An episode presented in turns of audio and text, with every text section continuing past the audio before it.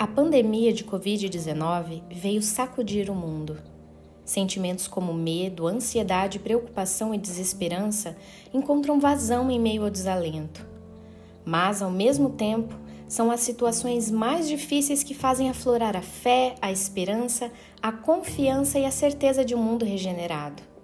Afinal, como manter os pensamentos elevados e os bons sentimentos no meio desta pandemia? Está começando mais um Além do que se vê.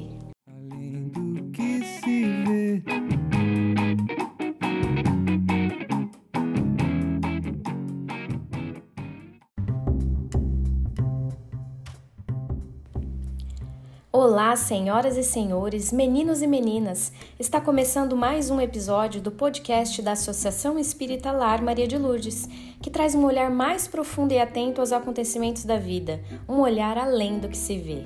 Nessa edição, gravada cada um em sua casa, participam eu, Talita, Marcelo, Pedro e Eliane.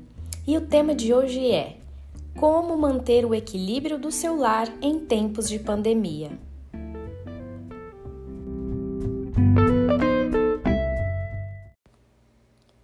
Todo o mundo não se fala de outra coisa. O temido vírus que tomou conta de toda a sociedade, desajustando a saúde física, mental, emocional e mexendo no dia a dia de todos. Muitas pessoas estão isoladas em casa, convivendo 24 horas com sua família, com rotinas reinventadas e nem sempre fáceis. Outras pessoas precisam sair para trabalhar, enfrentando o receio e o medo de contrair a doença. Outras preocupam-se com a saúde financeira, além da saúde física. Seja como for, as preocupações são de naturezas diversas em todos os cenários. Marcelo, que desafio falar sobre o tema desse episódio, né? Mas vamos lá. Como manter o equilíbrio do lar em tempos de pandemia? Bem, Talita, longe de nós queremos trazer fórmulas prontas ou achar que podemos resolver os problemas tão diversos e peculiares de tantas pessoas com essa situação.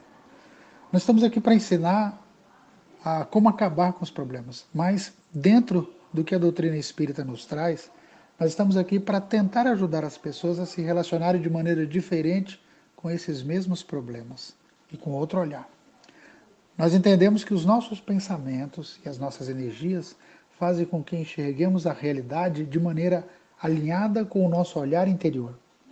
De maneira geral, o que temos a compartilhar é isso: sintonizar com bons pensamentos e vibrações. E de maneira específica, temos uma receitinha que ajuda muito nisso.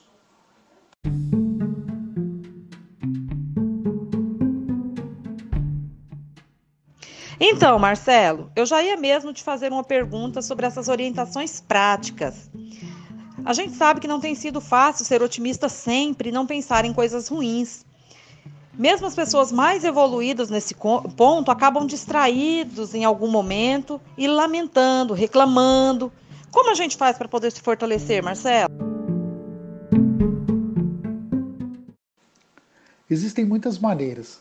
E cada pessoa, através do autoconhecimento, pode saber se direcionar aquilo que lhe traz mais equilíbrio, mais calma mas existe algo que traz muita paz e muito equilíbrio para todo tipo de pessoa, em todo tipo de família.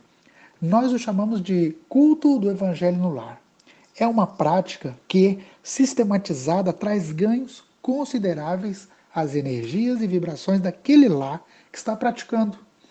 É uma chuva de bênçãos e amparo espiritual, muito perceptível naquele ambiente.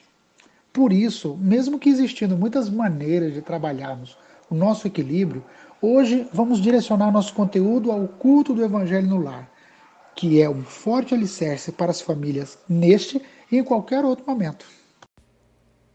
Aproveitando a deixa, vamos agora ao quadro Pitadas de Luz, com a Bia Magalhães, participação especial diretamente de Campo Grande.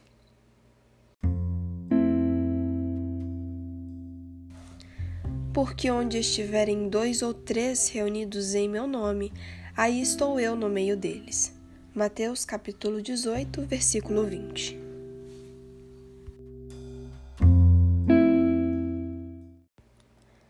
Muito obrigada pela participação, Bia. É um trechinho do Evangelho de Mateus que demonstra a presença de Jesus em nossos lares quando nós nos reunimos em seu nome. Pedro, você pode explicar como é na prática o culto do Evangelho no lar? Oi, pessoal, tudo bem? Então, o culto do Evangelho no lar trata-se de um estudo do Evangelho de Jesus em família, de maneira sistematizada, ou seja, com o dia e hora da semana fixos, previamente determinados. Cada família deve escolher esse dia e hora conforme a sua rotina. Por exemplo, aqui em casa é toda segunda às 21 horas. Começa pelo ambiente. A família deve reunir-se no local adequado, em algum cômodo da casa. Pode ser ao redor de uma mesa. Devem ser providenciados o Evangelho segundo o Espiritismo, algum livro de mensagens ou mensagens soltas e uma garrafa d'água. Alguns minutos antes do horário marcado é bacana ouvir alguma música para ajudar na harmonização do ambiente. O culto tem um roteiro a ser seguido. Começa com a leitura de alguma mensagem, seguida por uma prece de abertura. Após a prece, é feito o estudo do Evangelho segundo o Espiritismo, que pode ser de duas maneiras: sequencial, ou seja, estudando os tópicos na ordem que aparecem na obra, ou aleatório, abrindo a cada semana uma página e lendo o que aparecer. Depois da breve leitura, é hora da conversa fraterna, em que os presentes discutem brevemente sobre as lições aprendidas naquela leitura. Na sequência, é feita a fluidificação da água e a prece de encerramento. Todo esse roteiro deve durar entre 15 e 30 minutos, no máximo. E olha, Pedro, é muito curioso que essa abertura aleatória é tudo menos aleatória. As leituras se encaixam exatamente com o que aquele lar está precisando ouvir naquele momento. E é a prova visível da assistência dos benfeitores na nossa casa durante o culto do Evangelho. Gente, é realmente impressionante a energia que vibra em nossa casa quando nós realizamos esse culto com amor, com disciplina, com frequência. É, chega a ser perceptível a leveza do ambiente quando realizamos.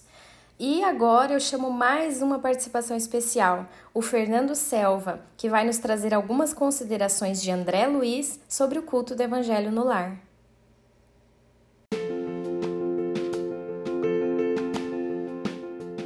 A respeito do culto do Evangelho no lar, André Luiz, na obra Os Mensageiros, traz a seguinte mensagem: Toda vez que se ora num lar, prepara-se a melhoria do ambiente doméstico. Cada prece do coração constitui emissão eletromagnética de relativo poder. Por isso mesmo, o culto familiar do Evangelho não é tão só um curso de iluminação interior, mas também um processo avançado de defesa exterior pelas claridades espirituais que acende em torno. O homem que ora traz consigo inalienável couraça. O lar que cultiva a prece transforma-se em fortaleza, compreenderam? As entidades da sombra experimentam choques de vulto em contato com as vibrações luminosas deste santuário doméstico, e é por isso que se mantém à distância procurando outros rumos. O culto do Evangelho no lar é alento e fortaleza para as famílias em qualquer situação, mas reforçamos o valor dessa prática principalmente nesse momento em que tantos lares e famílias estão em dificuldade. Estar em paz de espírito nos capacita e nos fortalece para lidar com os problemas. Não duvidemos de todo o auxílio de Jesus quando nós nos reunimos em nome dele.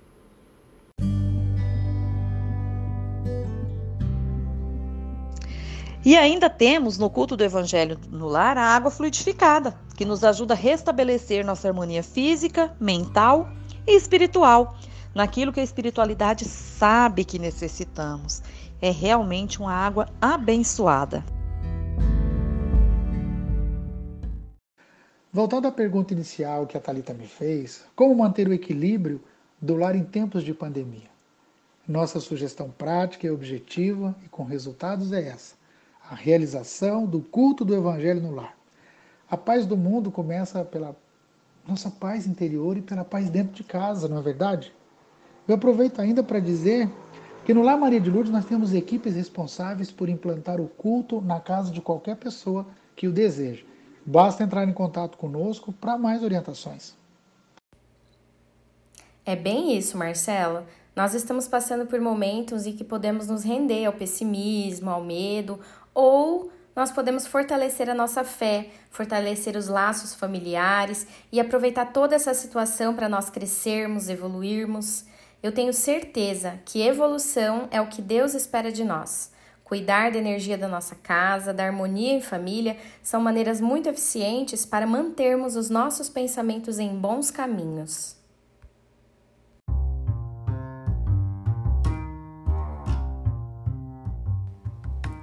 E chegamos ao fim. Essa foi mais uma edição do Além do que se vê, o podcast da Associação Espírita Lar Maria de Lourdes. Participaram hoje eu, Talita, o Marcelo, o Pedro e a Eliane, além das palhinhas especiais da Bia e do Fernando. Pesquisa, produção e edição de som, Instituto da Divulgação e Núcleo de Comunicação Social. O Lar Maria de Lourdes fica na Avenida Santa Teresa, número 894, bairro Jupiara, Campo Verde, Mato Grosso. Saiba mais sobre nós em facebook.com barra Lar Maria de Lourdes CV Quer fazer parte da próxima edição? Então mande um áudio para a gente com seus comentários para 6699917 8802. Um grande abraço, até o próximo episódio e não se esqueçam dessa receitinha maravilhosa para ajudar a manter o equilíbrio do seu lar. Até mais!